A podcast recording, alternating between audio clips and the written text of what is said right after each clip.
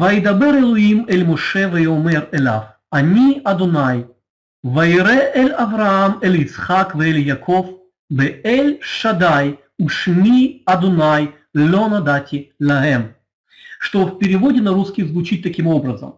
И говорил Бог Моисею и сказал ему, «Я Господь, являлся я Аврааму, Исааку, Якову с именем Бог Всемогущий, а с именем моим Господь не открылся им». И вы знаете, э, это очень интересный стих Писания, мы сейчас поговорим э, о нем.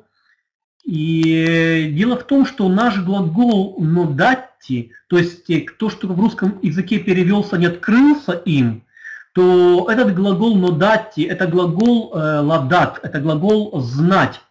То есть как бы и этот глагол, он стоит в биньяне «нефаль». В иврите, если вы знаете, существует семь видов биньянов. Из них есть активные и пассивные. Наш глагол «нодати» он, э, этот глагол, это глагол «нефаль», который всегда является пассивным. Кроме того, в иврите существуют еще глаголы действия и глаголы состояния. Так вот, «нефаль» – это не только пассивный глагол, «нефаль» – это глагол состояния. И поэтому он придает некий оттенок нам, когда мы читаем это место Писания, которое мы прочитали с вами, я вернусь к нему – это э, написано здесь э, э, «Ло надати лагем», то есть это концовка 13, 3 стиха. «Ло надати лагем», то есть как бы «я не открылся им». И вот этот глагол, глагол состояния, глагол в пассивном, в пассивном э, биньяне, и лучший перевод был бы немножко по-другому. А имя мое не было познано ими. То есть э, Господь говорит здесь о том, что имя, какое имя? Юд, Гей, Вав, Гей. Это тот, э, то имя тетра, э, тетраграмматон, которое известно нам как личное имя Божье. Оно не было познано ими, говорит Господь. То есть до Моше, когда он говорил, э, говорил им, э, поколение, они не познали имя Юд, Гей, Вав, Гей. То есть, э, как мы говорим, Адунай то есть мы заменяем это имя. Мы еще вернемся к этому значению этого имени, но, э, и поговорим, что значит они не познали его. И, но прежде посмотрим то имя, которое говорится «да», они познали. То есть пом, э, вернемся еще раз к тексту, где написано, смотрите, «И говорил Бог Моисею и сказал ему, «Я Господь, являлся я Аврааму, Исааку и Якову с именем Бог Всемогущий». Так вот, э, здесь написано «Эль Шадай», то есть Бог Всемогущий, да? То есть э, с именем моим вот этим Эль Шадай, как бы я открылся, и они познали меня, а с именем моим Господь, то есть здесь написано Юд Эй Вав Эй, не открылся им, или как бы не было познано ими. И, то есть получается из текста, что имя Эль Шадай они да познали, но и мы сейчас с вами поговорим о, об этом имени, что же это имя все-таки значит. Мы вернемся еще потом к Юд Эй Вав Эй, Э, и поговорим об этом имени. Но прежде, но прежде мы поговорим о том, что об Эль-Шадай. Вообще, э, в синодальном переводе, э, синодальный перевод, который есть у нас на русском переводе, хотя в интернете вообще можно сегодня купить и разные переводы, на, как бы есть несколько переводов на русский язык, но в синодальном переводе все имена Божьи, они заменены на имя Господь. Да, мы всегда молимся, Господь, Бог наш, мы благодарим Тебя. Ну, неважно, мы говорим слово Господь. И в, в иврите, в масоретском тексте, э, когда, где мы читаем слово Господь на русском языке, то там всегда стоит какое-то имя Божье. Есть разные имена Божьи, под которыми э, Бог открывался человечеству. Так вот, э, если кто-то из вас может думать, что Господь, вообще, как мы говорим Господь, это какое-то священное имя, то я, к сожалению, вас разочарую сегодня. Дело в том, что слово «Господь» в русском языке, оно как бы возникло искусственно, вне всякой связи с библейским текстом, э, обозначением Бога. Оно появилось как сокращение от формы «господин». На иврите это «адунай». То есть э, «адон», да, мы говорим «адон», это на иврите, это «господь» или «господин». Так вот, э, э, «адунай» это как бы «господа», и как мы, когда, э, когда евреи читают текст на иврите, когда они доходят до Юд Эй Вав Эй, то есть до грамматона, то они считают это всегда заменяют на Адунай, по причине того, что было запрещено как бы, ну, э, упоминать имя в суе. А потом это было вообще запрещено напрочь, потому что, чтобы не сквернять это имя Божье, не дай Бог сказать его неправильно в суе и так далее. То есть это настолько священное имя, потому что это личное имя Божье.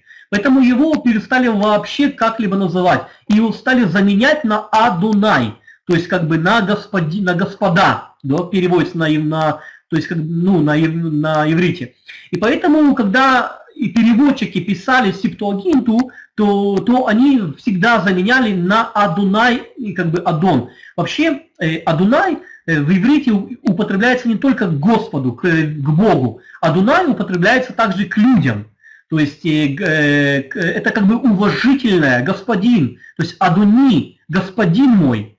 И поэтому слово Господь на русском языке, это, да, оно сегодня употребляется, мы не говорим Господь к человеку, мы можем сказать господин, но Господь и господин это одно и то же, одно и то же слово, на иврите это Адунай, Адон. Поэтому как бы э, Господь это не сколько, не столько священное имя, сколько это и как бы э, это результат замены имя Божьего, которое стоит ну, в тексте на иврите, на Адунай. Если это понятно, то поставьте, пожалуйста, плюсик, чтобы я видел, что вы ухватили мою мысль.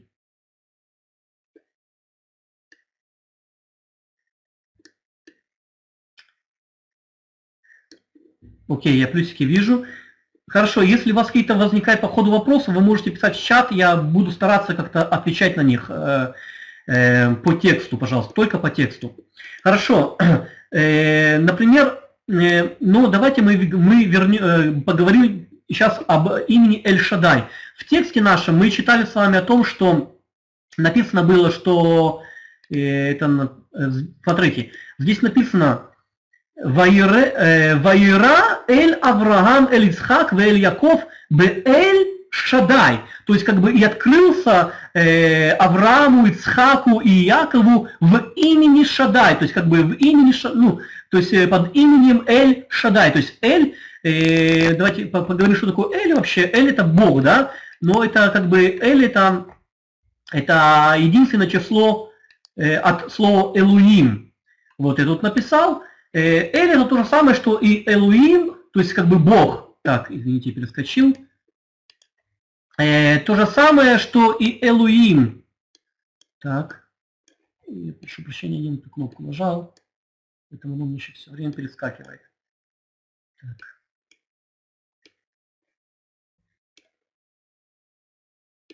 Так, извините, слегка, секундочку. Вот, есть. Хорошо. Эм, Эллах, э, это тоже, как бы, да, это единственное число. Но вообще, как бы, используется в Танахе, используется слово э, Эль, то есть, как бы, Бог в единственном числе. Вообще, Эллах это да. Ну, э, давайте поговорим дальше. Итак, Э, слово «эль» – это то же самое, что и «элуим». «Элуим» это переводится, как мы читаем и как переводим, как «бог», но это как бы, но только в единственном числе. То есть, если читать дословно, дословно Элуим, где мы видим в тексте Элуим, то это читается боги. Это не читается Бог. Хотя мы всегда говорим, конечно, естественно, это Бог. Но это как бы боги. И что самое интересное, Элуим используется не только к Богу, как таковому, Элуим используется и к людям. И к, э, к идолам тоже Элуим используется э, в тексте. Мы смотрим это из контекста, кому-то используется это слово. Иногда это очень сложно нам понять. И таких текстов э, в Торе, к сожалению, ну как бы в Торе очень много, сейчас не буду их говорить об этом, это достойно другой лекции. И во множественном числе боги слово в Танахе встречается 2600 раз. И, извините, здесь я неправильно написал. Вообще, как бы я вот еще раз посмотрел, первый раз, когда я смотрел, это было 2245, но вообще 2600 раз это употребляется э, слово Элуим, то есть в Танахе. Эль – это единственное число. И если правильно читать, это Бог. В Танахе оно встречается 230 раз. Форма единственного числа, она сравнительно редка в Библии. Смотрите, 2600 раз Элуим и 230 раз его Эль. И вообще, как бы, она считается поздней, э, это э, употребление слова «эль». И она встречается только в тех книгах, что написаны были после Вавилонского плена. Э, это почти все, все книги исключительно поэзии. То есть в Торе вы такого не встретите. И если мы читать, то как бы ну посчитать, то э, где-то в 2370 раз э, слово, множественное число Элуим, оно употребляется больше, чем э, в единственном числе Эль. Что очень странно, потому что Израиль, как бы, ну, иудаизм считается монотеистической религией. Ну, э, мы не будем как бы вдаваться сейчас, почему так и так далее, потому что это немножко другая тема. Но э, факт, что Бог избирает именно множественное число имени Всевышнего как основное его обозначение. Вот э, таким образом. И теперь это вот мы говорили Эль Шадай, да, Эль. То есть как бы это Эль, это единственное число Элугим, то есть Бог. А что такое Шадай? Шадай это Шин Далит э, Юд. Э, так, секундочку. Да, вот. Э, шин Далит Юд. То есть, как бы получается Шадай, который встречается, оно в Танахе встречается 48 э, раз, не так много. И знаете, что удивительное? Я, конечно, сделал лишь поверхностное исследование. Может, кто-то ну, пойдет по моим стопам и захочет изучить глубже. Но что я обнаружил, так это то, что в Септуагинте, вы знаете, да, что такое Септуагинта? Септуагинта это Тора, как бы, то есть это переведенный на греческий язык во время, ну, как бы, э, оно началось перевод э, до первого века, то есть как бы нашей эры, и где-то чуть-чуть э, в 70 я не знаю, не буду говорить за цифры точно, то есть она заканчивается уже нашей эрой, то есть переводы на греческий язык. Э, септуагинты пользовались, в общем-то, первые верующие в Ишуа. И э, греческий язык это был очень распространенный язык того времени, поэтому даже в Ириц Израиль, то есть в Израиле, говорили тоже на, на греческом языке. Хотя, конечно, говорили и на арамейском, и говорили на иврите. Но что я сделал, увидел интересно, что везде в Септуагинте, во всех параллельных местах, где в советском э, тексте используется слово «шадай», там заменено на «теос», то есть «бог», да, то есть «теос» это «бог». И «ядерас» на «кюрио», то есть на «господь» с притяжательными местоимениями. То есть везде, где мы читаем на, на масоретском тексте, на, на иврите, мы читаем Эль Шадай или Шадай просто, там везде, везде переведено как Теос, Теос, извините, или Кюрио э, на греческом. То есть либо Бог, либо Господь. Но нигде не стоит, э, стоит Шадай. И как бы и я возвращаюсь, как бы, ну, э, и для меня это, меня лично это наводит на мысль, что в греческом языке не было аналога значению шадай. То есть, как бы, переводчики, не, может быть, не рискнули использовать э, какое-либо другое слово, похожее на шадай, потому что это имя Божье, и поэтому они заменили на тео, на теос, и, может быть, уже в нем заложен смысл шадая, может быть, а может быть и нет, может быть, они, как я сказал, не нашли замены. Хотя, с другой стороны, Э, есть еще одно слово, которое заменяется как теос э, в греческом, Бог, да, это Элуим. Везде, где практически стоит также Элуим э, в, септоги, извините, в масоретском тексте, везде также в септогинте это теос, то есть на греческом просто обозначение Бога, Бог. И, то есть в масоретском тексте мы читаем как Элуим или Эль Шадай, а в септогинте это одно слово теос, то есть Бог. Но есть два места Писания, где в Септуагинте написана транскрипция еврейского имени Шадай. И я, к сожалению, как бы, ну, не вставил это в, в слайд. Если кому нужно будет, у меня, я приготовил для вас э, э, полный, так скажем, текст э, сегодняшнего моей, моего урока, и я в конце этого урока э, дам вам ссылку, вы можете скачать, где все эти места написаны. Так э, и в Септуагинте есть два места писания транскрипции еврейского имени Шадай.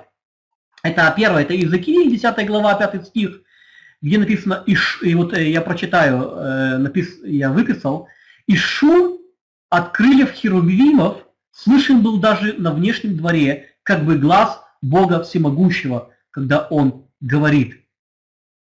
То есть, э, и вот здесь написано, Иезекииль 10, 10 глава, 5 стихе написано «Теу Садай». Садай на, на греческом это, в принципе, есть Шадай.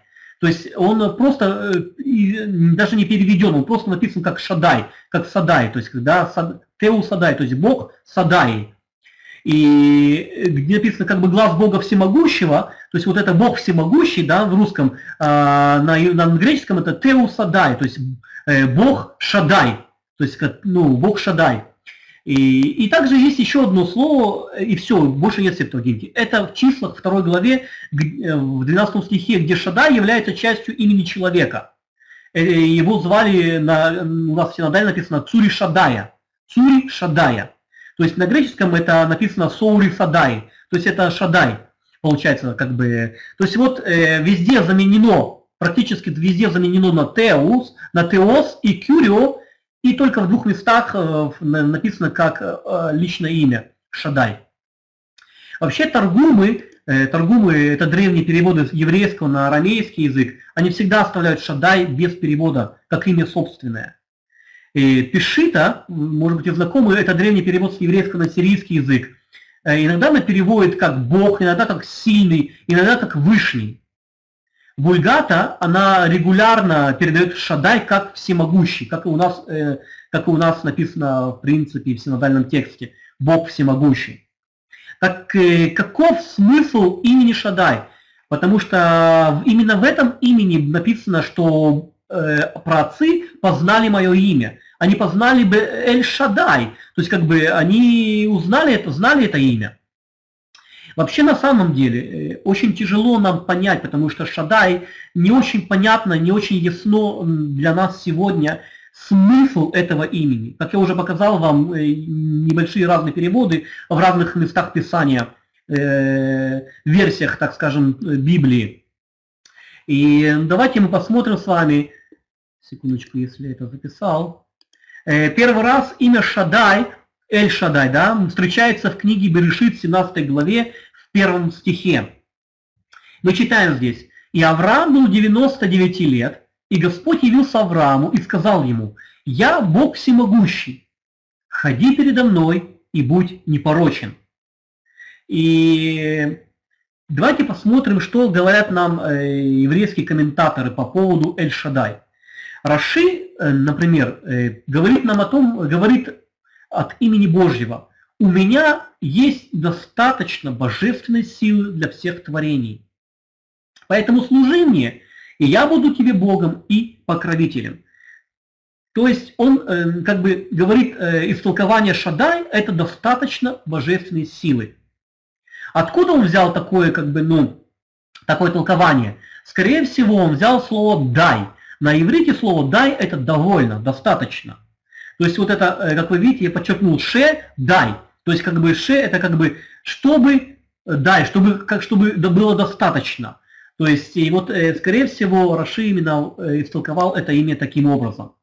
А, Расак, еще один толкователь, он говорит, обеспечивающий всем необходимым. То есть, по-видимому, он взял этимологию этого значения шадаем.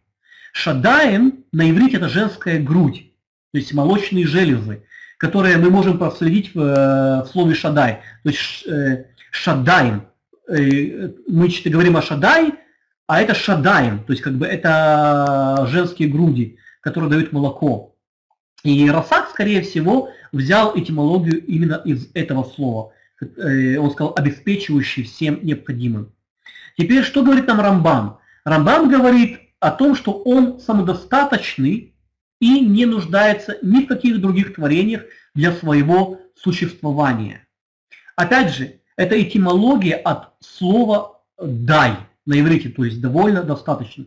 И поэтому Роман сказал, он самодостаточен, он не нуждается ни в каких других творениях. Э, теперь, что нам говорит Ибн Изра? Ибн Изра, это тоже еще один истолкователь, он говорит нам о том, что Шадай это вообще прилагательное. Это и значение его сильный, властный и решительный.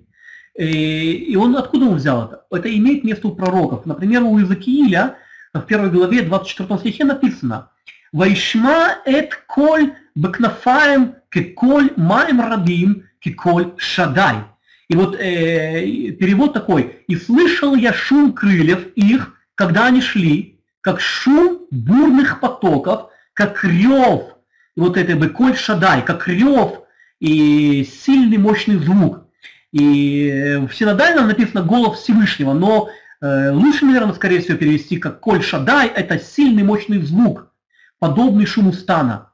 То есть, э, то есть вот это бы коль шадай, это не употребляется как имя Божье, да, как, э, как голос Всевышнего написано в синодального, на всенодальном. Беколь шадай это как бы сильный мощный звук. И вот э, он, Ибн Изра, по этому поводу говорит о том, что Шадай означает сильный и властный, решительный. Вот это слово сильный, потому что в тексте у Иезекииля мы читаем сильный, мощный звук он услышал, как, гол, э, как э, подоб, подобный шуму стана.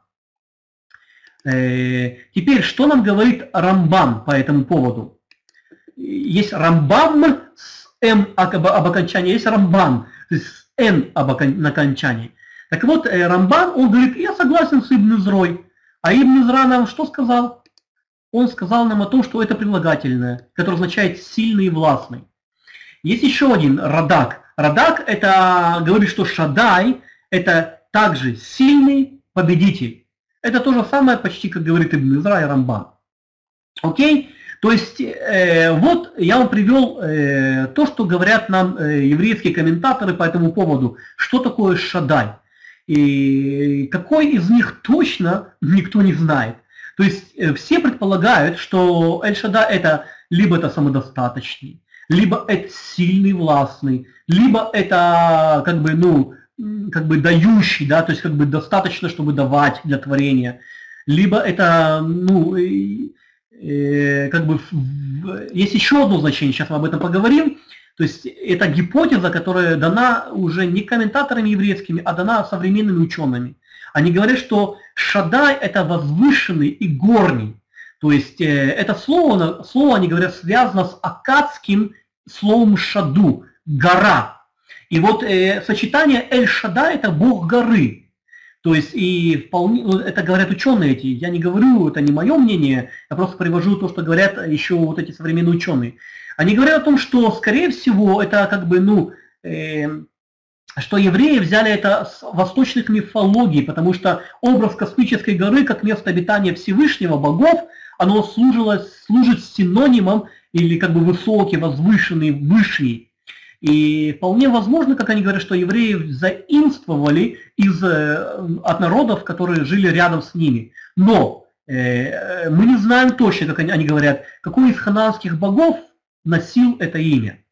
То есть все, что нам осталось, это из Библии, но осталось, что так евреи назвали своего Бога. Или Бог так себя назвал, по-другому сказать. Эм, итак, я вам дал, э, дал вам пять разных мнений. То есть было больше мнений, но пять, как бы вот э, общее число э, похожих друг с другом.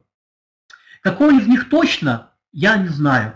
И вы можете потом перечитать конспект и посмотреть и определить для себя, какое вам ближе имя, то есть Божье, а может быть это все включает в себя, а может быть вообще ничего из того, что мы сейчас вам перечислили, на самом деле и не является этим именем, э, которое Бог говорил, что я открылся этим именем к, к праотцам. Э, я не знаю. То есть это как бы вопрос открытый. Но то, что есть, то я вам как бы ну, сейчас э, дал. И если вам это понятно, пожалуйста, поставьте плюсик, и тогда мы пойдем дальше.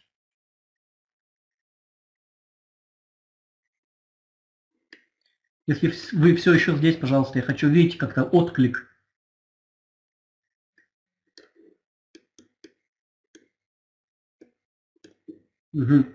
Хорошо. Э, но есть у нас некая странность э, в том, что говорит Господь. Он говорит нам о том, что с именем моим Юд, Гей, Вав, Эй, я не открылся им. Помните, я начал первый слайд именно с этого места Писания. Он говорит, а с именем моим, как бы они не познали меня. А имя там стоит личное имя, это тетраграмматон, это на иврите Юд, Эй, Вав, Эй.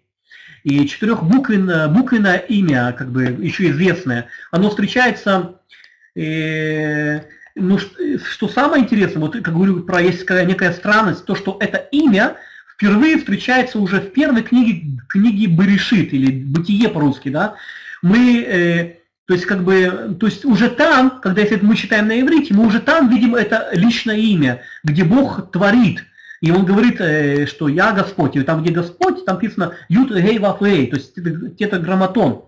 И Конечно, и, но тут мы читали, прочитали с вами, что он говорит, я не открылся, они не познали мое имя, вот, вот это имя мы не познали. Хотя, опять же говорю, возвращаясь к первой книге Берешит, уже там это имя было известно. И встает вопрос, как же, таким, как же так, непонятно. Если Бог говорит нам о том, что они не познали меня, а тут же в первой книге уже, уже еще до Адама написано, что это имя было известно.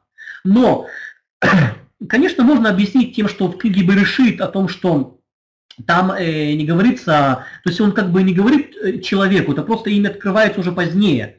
Но есть текст Писания, где он напрямик, Всевышний открывается именно этим именем. И это имя, э, секундочку, это имя, это книги, да, вот, это 15 глава, э, 7 стих, и тут написано, и сказал ему Господь, который вывел тебя из Ура Халдейского, чтобы дать тебе землю сию во владение. То есть и сказал ему, я Господь, да? То есть мы читаем, и написано, «Э, Веомер Элав, они Юд Гей Вав Гей. То есть Всевышний говорит Аврааму, я Господь. И он говорит, я, и он называет свое личное имя. Но тут вот э, мы только что прочитали, что он говорит, я, они не познали меня под этим именем. И тут же он говорит Аврааму, то есть как бы до этого он сказал Аврааму, я Юд Гей Вавей. Как примирить эти тексты Писания? То есть как бы как нам понять о том, что о том, что в, тут он говорит, что они не познали меня, я не открылся им таким образом, а тут Аврааму он еще до этого говорит, что я Юд Вей Вавей, то есть он открывает свое имя. Вот это личное имя, которое, э, которое мы называем тетраграмматон. Как примирить это, мы поговорим чуть позже. Я не буду делать подробного обзора этого имени, потому что это немножко как бы не то что сложновато, но это, это как бы достойно другой, ну, полной лекции, так скажем. А сейчас я хотел поговорить лишь немного об этом имени. Что же это имя Юд Гей Вав Гей обозначает? И э, греческое слово это тетраграмматон, то есть от слова тетра, то есть четыре, да, и грамма, то есть буква. И на иврите это звучит, э, оно еще известно на иврите как Ашем Амифураж, то есть, которое переводится то самое настоящее Божье имя. Ашем Амифураж. И оно пишется, э, как я уже повторил не один раз, Юд Гей Вав Гей. И вопрос, как это настоящее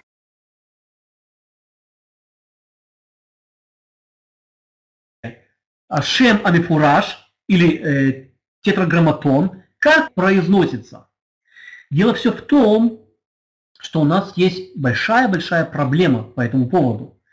Потому что когда мы читаем в тексте Торы или Танаха, мы читаем на иврите, там есть огласовки. Вы все наверняка это видели, да? Даже здесь, когда я копировал э, с Библии на иврите, даже здесь это, это, это имя, оно как бы ну, написано с огласовками. То есть, в принципе, если очень постараться, можно прочитать как же оно, оно должно по-настоящему звучать, настоящее Божье имя? Но проблема в том, что имя Бога всегда евреи только писали. То есть э, они никогда не произносили его вслух. То есть это было запрещено, и, уже давно-давно было в принципе э, табу на имя Божье. Оно, оно, было, оно, оно считается настолько священным, что когда переписчики, например, да, переписчики, как или мы читаем кни, книжники в Новом Завете, они доходили до, когда переписывали Писание, они доходили до этого имени, они вставали и шли в микву для того, чтобы окунуться в микве и чтобы писать это имя э, достойным, очищенным. То есть это было ритуальное очищение. Настолько как бы это почиталось в еврейском народе, что это было священное имя Божье. Поэтому оно никогда не произносилось слух, и как я уже говорил в начале, оно заменялось на Адунай, то есть на Господин. И поэтому э, проблема в том, что они всегда писали и никогда не произносили. Теперь у нас есть проблема. Э, и согласно, из, э, как бы согласно исследованию одного из очень известных еврейских лингвистов, он э, ведущий специалист в области иврита и семитских языков, его зовут Барух Подольский. Может быть, вам знакомо это имя? Есть такой словарь иврит, иврито-русский, он создал, э, Ирисин называется. Очень хороший словарь, кто изучает, начинает иврит, я вам просто советую его скачать. Он сейчас вообще бесплатно, раньше он был платный, сейчас он вообще бесплатный на, на компьютер. То есть можно, вы можете скачать его абсолютно бесплатно, но это потрясающий словарь, нет такого больше аналога. Так вот, э, э, Барух Подольский пишет, что когда в еврейском письме были введены знаки огласовки, и библейские тексты стали писать с огласовкой, то под буквами Юд, Гей, Вав, Гей вместо положенного э, было произносить которых было, ну, вместо которых положено было произносить слово Адонай, гос, ну, как бы господа поставили огласовку, соответствующему этому слову Адонай. Получилось Юд Эй Вавей с огласовками Адонай. То есть, э, произношение Адонай поставили под тетраграмматон. Для того, чтобы когда еврей встречал имя тетраграмматон, в тексте он мог заменять его и читать вместо него слово Адунай – то есть как бы господин. И святость для евреев была э, лишь в согласных буквах, но не в огласовках, поэтому не было занесено само имя, а добавлено огласовки другого имени, другого слова. Понимаете смысл?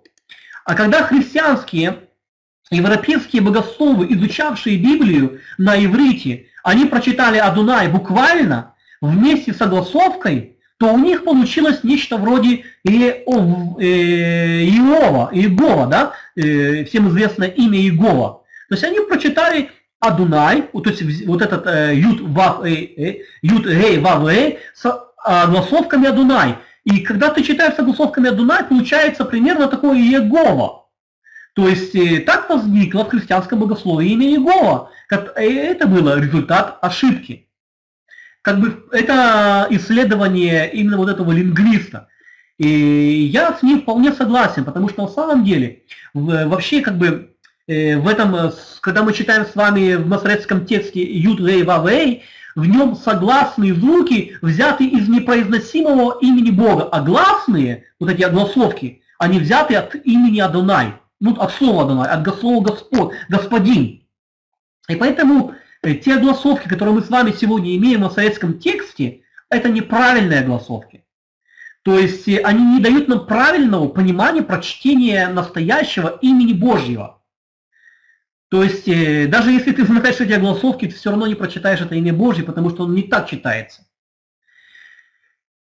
Вы понимаете меня? Если вы понимаете, поставьте, пожалуйста, плюсик, что, чтобы я увидел, что вы уловили мысль.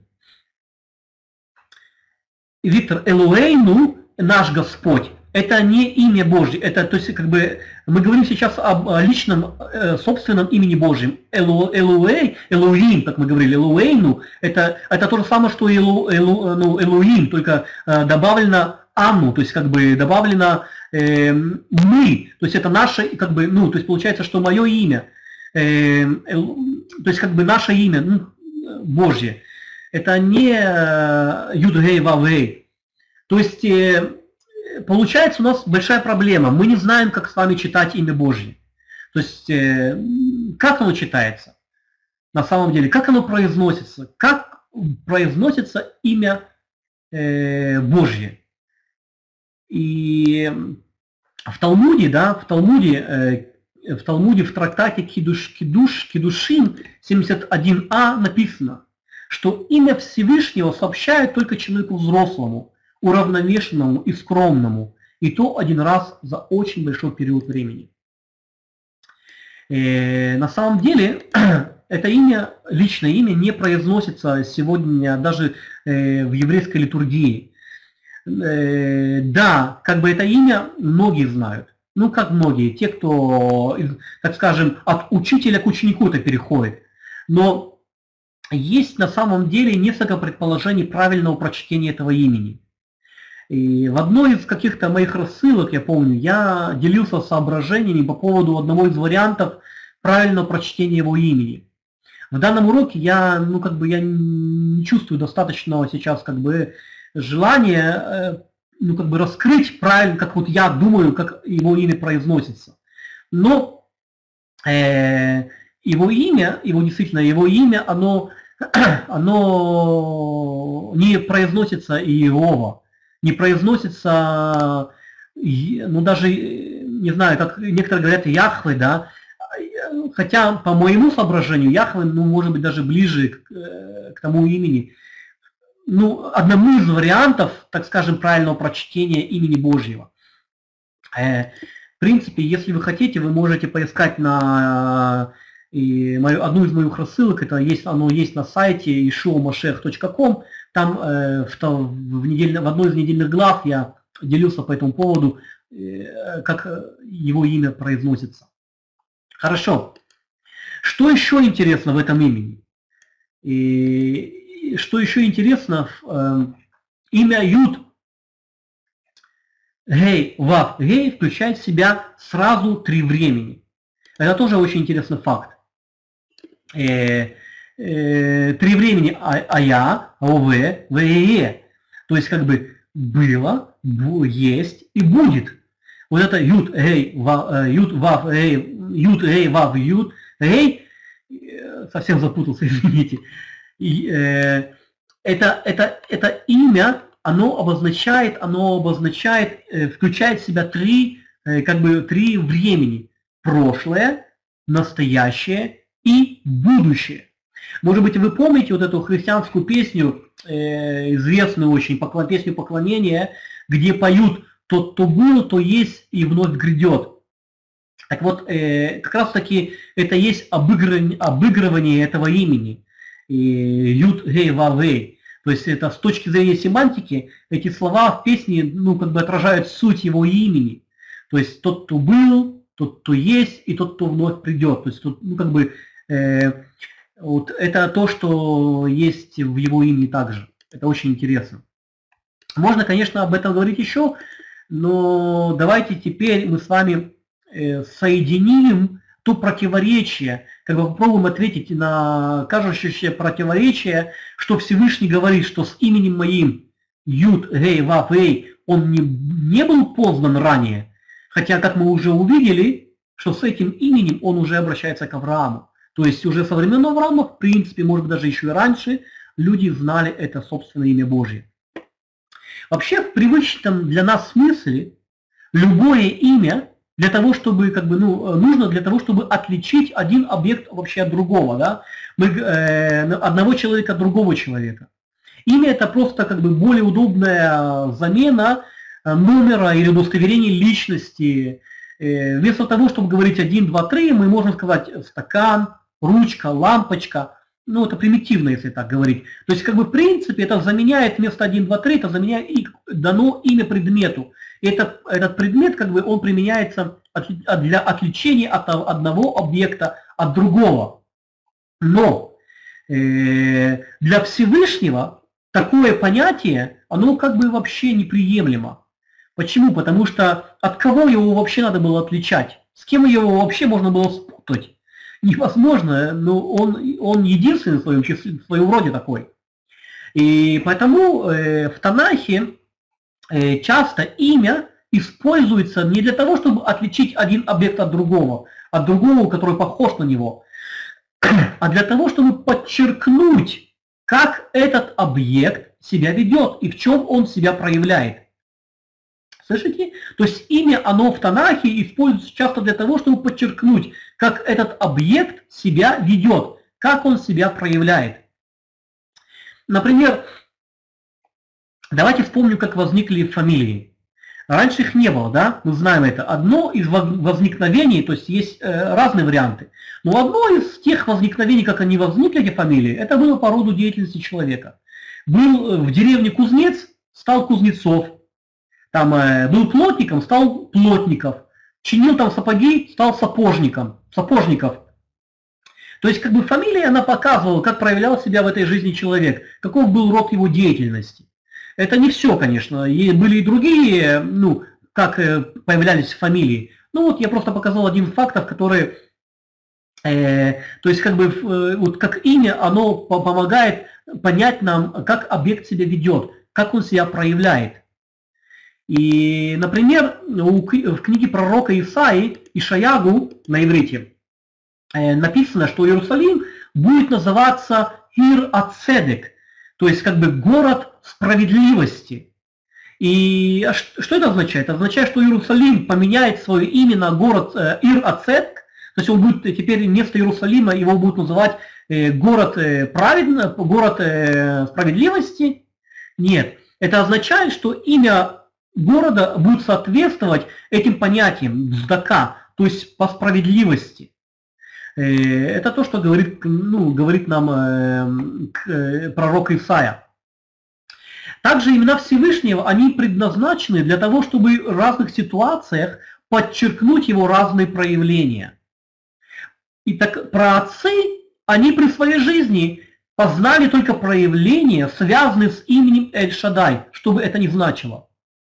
А связанные с Ют, Гей, Вав, они не познали, хотя и знали, что такие проявления возможны. Поэтому они и обращались к Всевышнему по этому имени. И Раши, он говорит от имени, от лица Всевышнего, «Я не был познан ими в этом проявлении, ведь я дал им обетование, но не исполнил его при жизни, при их жизни». То есть вы понимаете, да, смысл, э, значение, значение имени, что означает, э, как мы можем примирить, что к Аврааму он сказал Юд Эй Вавей, это я. А Моше он сказал, что с этим именем Юд Эй Вавей я не открылся им. То есть это говорится о том, что они не познали его проявление в этом имени. Да, они знали имя, но не познали его проявление. Теперь, возвращаясь к нашему глаголу из второго стиха, или из третьего, не помню точно, э, «ло надатти». Так, секундочку. И я не, не записал этот текст, но неважно. Как бы Лена, дать, Лена то есть как бы, а имя мое, Юда Эйвав Эй, не было познано ими. Это означает, что в действительности при жизни праотцов не осуществился аспект реальности проявления, которое связано с этим именем. Все очень четко и понятно. То есть праотцы знали имя, но не познали это имя.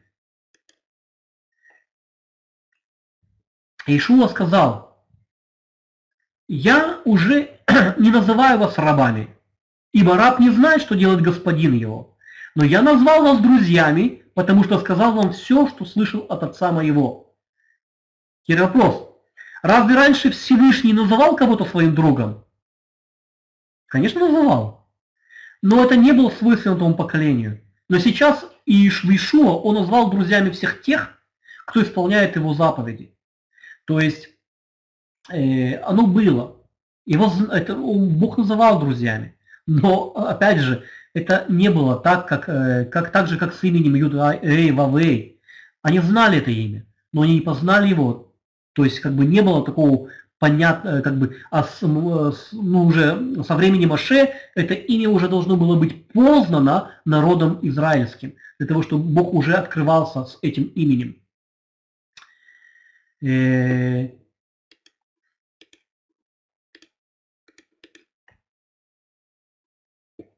Так, секундочку.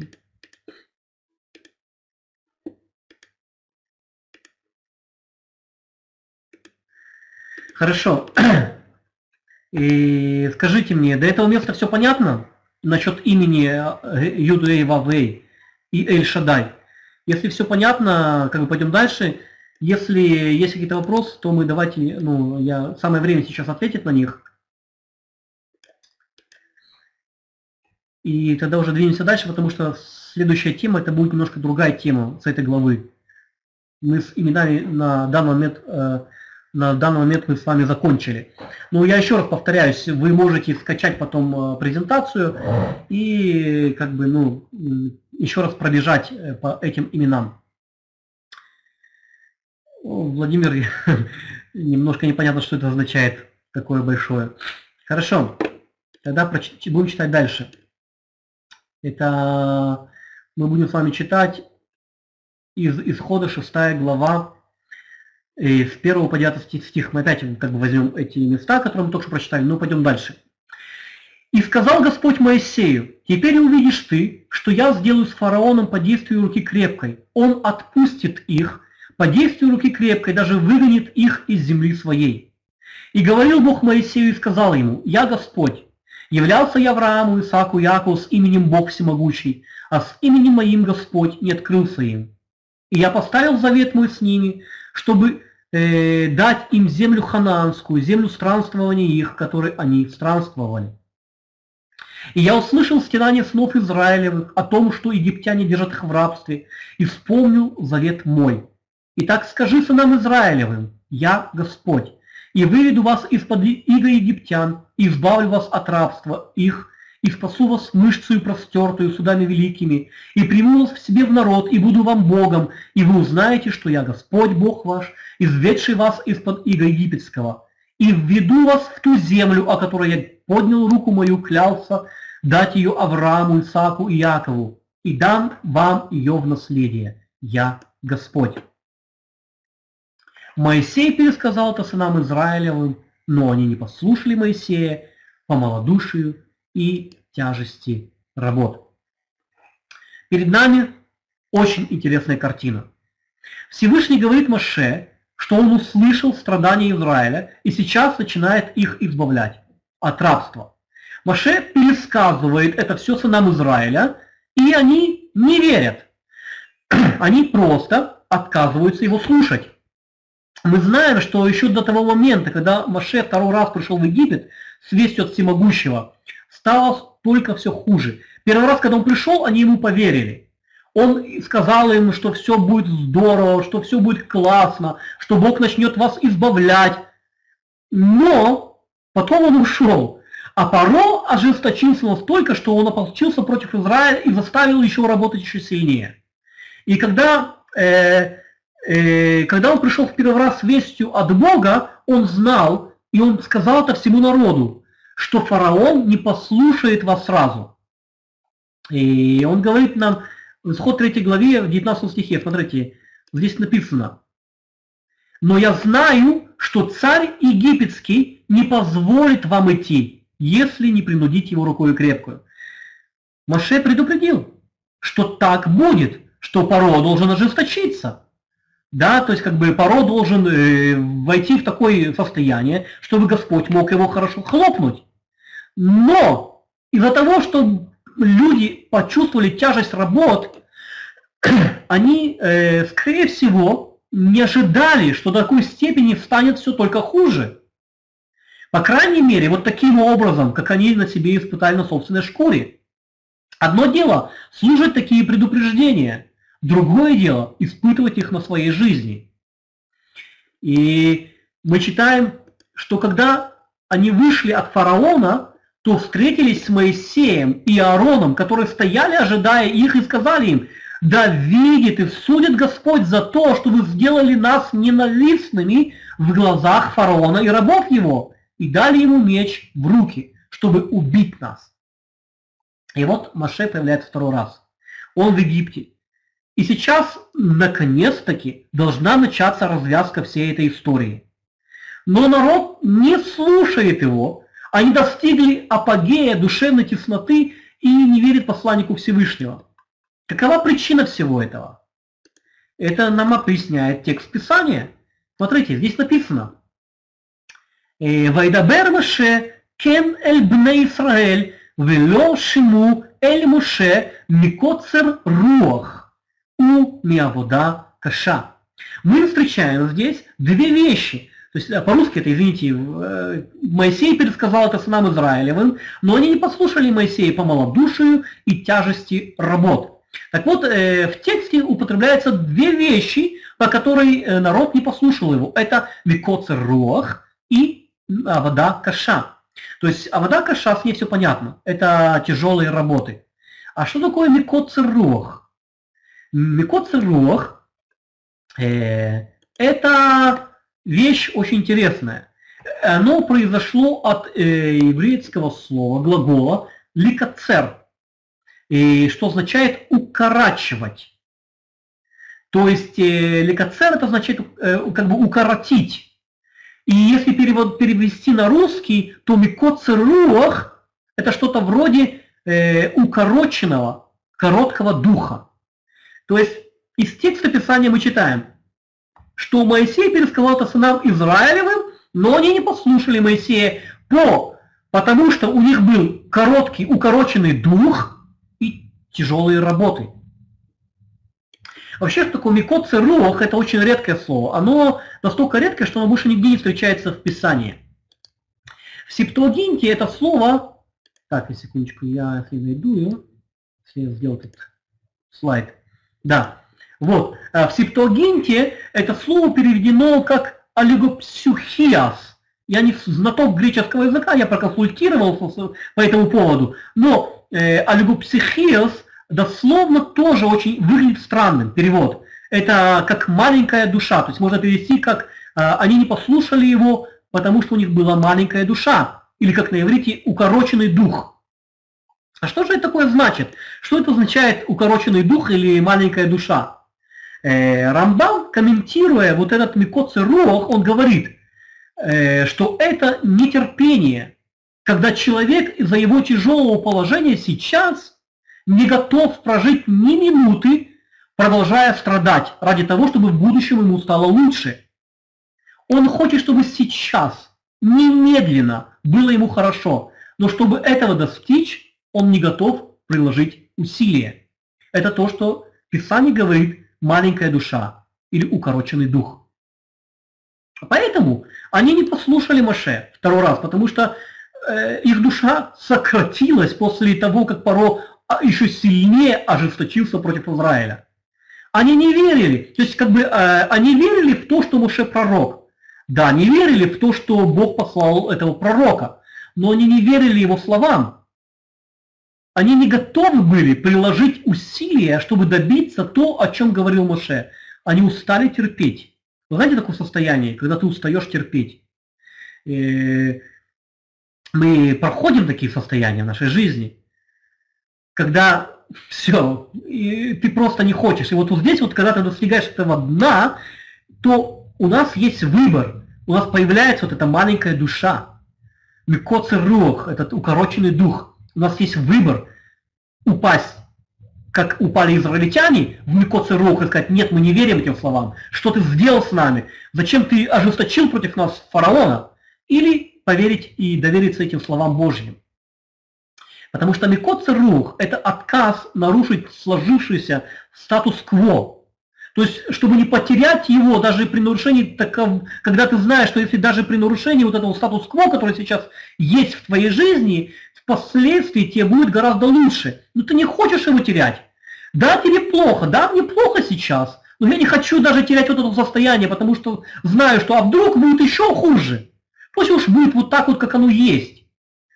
Ну да, что ты хорошо, что ты говоришь, что будет лучше, но когда это будет? Лучше, как говорится, да, ласточка в руке, чем как там гусь в небе. я не знаю точно, я не помню эту поговорки, но вы меня поняли. То есть ну, хоть не хочется терять вот это вот состояние, да, неплохо, но вот, пусть будет хоть как оно есть сейчас. Вот это и есть Микоци Рух, из-за чего они не послушали Маше. Э, когда Маше впервые пришел в Мисраем, ну как бы в Египет, он пришел к нам Израилем и открыл, что пришло время исхода, что конец рабства на египтян, что сам Всевышний наконец-то будет способствовать всему этому. И народ был счастлив от того. О, наконец-то загорелась какая-то надежда, свет в конце туннеля. они снова начнут ощущать на себе свободу, уйдут с ненавистного Египта, снова, смогут вздохнуть полной грудью. Но время шло, и вместо того, чтобы выйти, стало только еще хуже. Да, если вы читали это, ну, как бы Тору, вы это знаете. Стало еще хуже. Не важно, что Бог предупреждал, что избавление не придет мгновенно, что это избавление будет поэтапно. Они также знали, что Маше посланник Божий, но это ничего не меняло. Что там будет в будущем? Не сейчас плохо. И поэтому, возможно, те грядущие 10 макот, 10 казней египетских, которые упали на Египет, они также постигли и сынов Израиля. Мы это знаем из Мидрашей, да, что в дни казни тьмой также погибли как и египтяне, так и погибли э, сыны Израиля, которые отказались верить э, Богу. Страдания народа они сделали неспособными слушать э, Маше, говорившего от лица Всевышнего. Несмотря на все это, они получили избавление.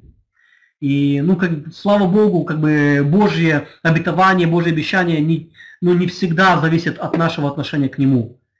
Но, вот, да, Валерий, лучше синица в руках, чем журавль в небе. Вот это, вот это правильная та поговорка. Э, это короткий, вот это, в чем беда была? Дело в том, хоть они, как бы, ну, удостоились избавления, но вот этот Микоцер Руах, вот этот короткий дух, вот эта э, маленькая душа, она все же она не позволила выжить в, э, выжить в, ну, как бы в Бамидбар, ну, выжить в пустыне. Она не позволила им там выжить. Она убила их там, когда они столкнулись с похожими ситуациями, как они были в Египте. Потому что Богу все равно нужно было выбить из них это рабское, вот это рабское мышление. Это отдельная тема, конечно, но все равно он допускал эти ситуации, потому что в Египте они не, как бы, ну, не, не смогли э, пройти правильно вот эти все экзамены. Поэтому они испытывали это, испытали это на себе опять в, в пустыне. Но и в пустыне вот этот Микоса Руах, он убил их. Он как бы не смог, они не смогли перестроиться на, э, на мышление сынов Божьих. Это то, э, это то, что может произойти с каждым из нас. Мы можем знать волю Всевышнего. Но из-за вот этого микоца рух, прикрываясь правильными словами, доказывая себе другим и другим, мы можем пытаться бежать от голоса Всевышнего. Да, мы знаем, что так нужно, но мы так делать не будем, потому что нам плохо. Мы знаем, что это очень будет лучше нам так, потому что так говорит Писание, но я делать этого не хочу, потому пусть лучше будет так, как оно есть. Чтобы вот, э, лучше вот это синица в руке, чем журавль в небе. Так произошло, например, в пророка Ионы, да, помните? «И было слово Господа к Ионе, сыну Амитая, так, встань, иди в Неве, город великий, и огласи о нем, что взошло их злодеяние передо мною. И встал Ион, Иона, чтобы бежать в Таршиш от предстояния пред лицом Господа. И спустился он в Яху, и нашел судно, идущее в Таршиш, и дал плату его, и сошел в него, чтобы идти с ним в Таршиш от предстояния пред лицом Господа. То есть, получается, Бог говорит Ионе, иди, скажи, что возгласи, что если вы не покаетесь, вы погибнете. И он говорит, да, встает и уходит в другую сторону. Он не хочет покаяния этого города. Э, и мы не будем говорить сейчас, почему он не хочет, но он пытается убежать от того, что Бог ему сказал сделать. Бог сказал ему идти, но он отказался. В итоге он оказался внутри какой-то морской твари, которая чуть его не сожрала и чуть он там не переварился. Только благодаря Всевышнему Бог дал ему второй шанс. И подобное множество раз в истории было еврейского народа. И мы это читаем, мы читаем это, например, из книги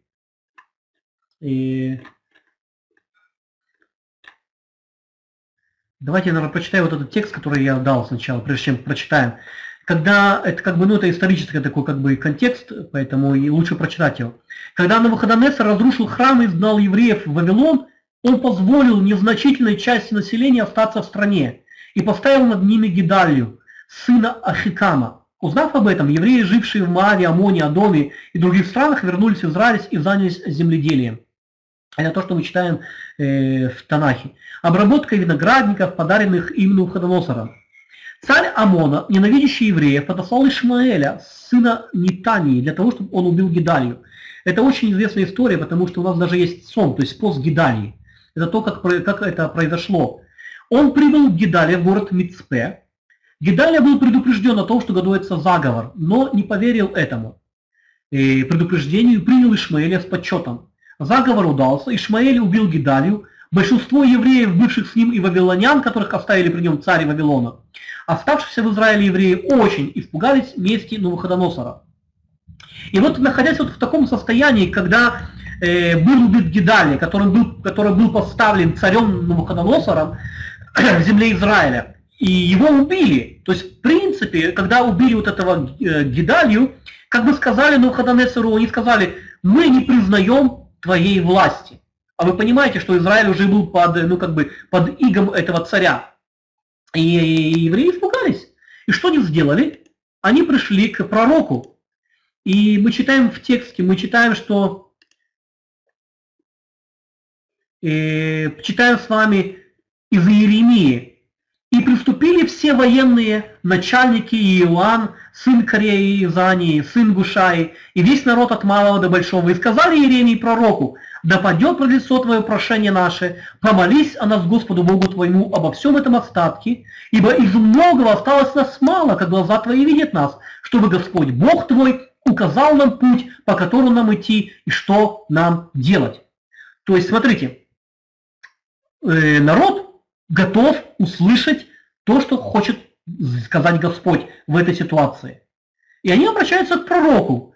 А пророк говорит Иеремия, и сказал пророк Иеремия, слышу, помолюсь Господу Богу вашему, по словам вашим, и все, что ответит вам Господь, объявлю вам, не скроет вас ни слова. И вот э, очень важные слова, что говорят, говорит народ. И они сказали Еремии, Господь да будет между нами свидетелем верным и истинным в том, чтобы точно выполним все то, с чем пришлет к тебя, к нам Господь Бог твой. То есть они поклялись перед Богом, что они выполнят любую волю Божью, которую Бог пришлет Еремию.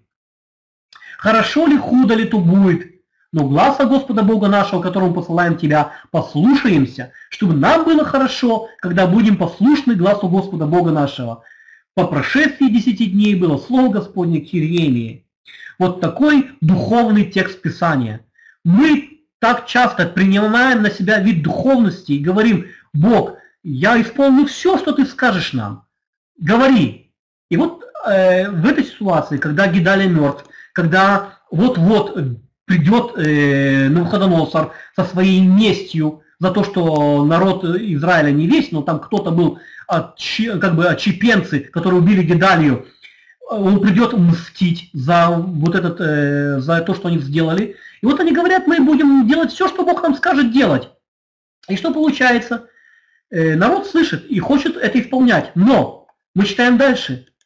Потрясающее место. Мы говорим, и они говорят, мы точно выполним все то, чем пришлет тебя к нам, э, к нам Господь Бог твой. Хорошо ли худо, э, то ли будет, но глаза Господа Бога нашего, которого посылаем тебя, послушаемся, чтобы нам было хорошо, когда будем послушны глазу Господа Бога нашего. И это, э, Еремия приносит э, ответ. И что же маленькая душа, которая есть внутри них, вот эта микоци рух, она говорит нам, э, говорит э, этим людям, если же останетесь на земле сей, это Бог говорит, если же останетесь на земле сей, то я устрою вас, и не разорю, насажду вас, и не искореню, ибо я сожалею о том бедствии, которое сделал вам. Не бойтесь царя Вавилонского, которого вы боитесь, не бойтесь его, говорит Господь, ибо я с вами, чтобы спасать вас, избавлять вас от руки его. И явлю к вам милость, и он умилостивится к вам и возвратит вас в землю вашу. Вот то, что Бог говорит. Не бойтесь царя Вавилонского. Народ Израиля боялся его? Да, очень боялся. Поэтому они пришли к пророку, чтобы узнать волю Божью, что же Бог нам повелит делать в этой ситуации. А Бог говорит, ничего не делайте, просто оставайтесь в своей земле. Дождитесь, когда Он придет к вам, на Навуходоносор, и Он, э, да, конечно, он, он мстителен, это естественно. Он не щадил никого, он убивал целые города. И вот тут снова бунт. Евреи как бы не были инициаторами этого бунта, но вряд ли бы он разбирался, да? То есть, когда он пришел бы мстить, он вряд ли бы разбирался, кто виноват, кто, кто не виноват. Но Бог говорит, не надо бежать, не бойтесь его. Оставайтесь, дождитесь царя. И Всевышний обещает, что на Навуходонецар в этот раз он разберется по справедливости, и евреи не пострадают в этот раз. Но нет. Только 10 дней назад они клятвенно пообещали Богу слушаться голоса Всевышнего, даже если это будет во зло. И что он говорит дальше? Что они говорят? Они говорят, неправду ты говоришь. Неправду ты говоришь. Не посылал тебя Господь Бог наш сказать, не ходите в Египет, чтобы жить там. Друзья мои, откуда взялся Египет? Они уже заранее решили, что нужно убежать. Ну вот откуда взялся. А самое лучшее, куда убежать, это был Египет. Потому что на тот момент он еще не был завоеван. Он еще как бы принадлежал царю египетскому. Он еще не был завоеван, там еще не было Навуходоносора. Но они хотели услышать такой духовный ответ от Бога. Как будто пророк Иеремия должен прийти и сказать, ребята, так говорит Господь, идите в Египет, убегайте от лица Навуходоносора. А он пришел и сказал, оставайтесь в земле и не бойтесь. И вот реакция вот этой маленькой души на вот, этот, э, вот это противоречие, на те ожидания, которые внутри них, оно говорит, неправду ты говоришь, не посылал Господь Бог тебя сказать, не ходите в Египет. Неправда это. Да, ты пророк, но ты говоришь сейчас, э, как посланник э, Навуходоносора, что заставит нас ждать здесь, чтобы нас всех он поубивал, наши семьи поубивал. Понимаете? Вот этот легко рух, так часто в нашей жизни, он начинает такие вот вещи делать, э, и у нас есть выбор, слушать Бога или поступать соответственно вот этому желанию маленькой души. Вы понимаете, да, что, о чем я говорю? Самый простой путь – это убежать в Египет. единственное место, которое Вавилонский царь, как я уже говорил, он не завоевал. И вот э, в книге Орахаим э, «Свет жизни», комментируя это место писания из э, книги «Исход» 6 главы, написано, «Из-за того, что они не были сынами Торы, они не послушались Моше, ведь Тора расширяет сердце, делает его способным воспринимать волю Всевышнего. То есть сыны Торы, как бы, да, это имеется в виду сыны Божьего учения. Они только на словах принадлежали ему, а сердце их далеко было от него.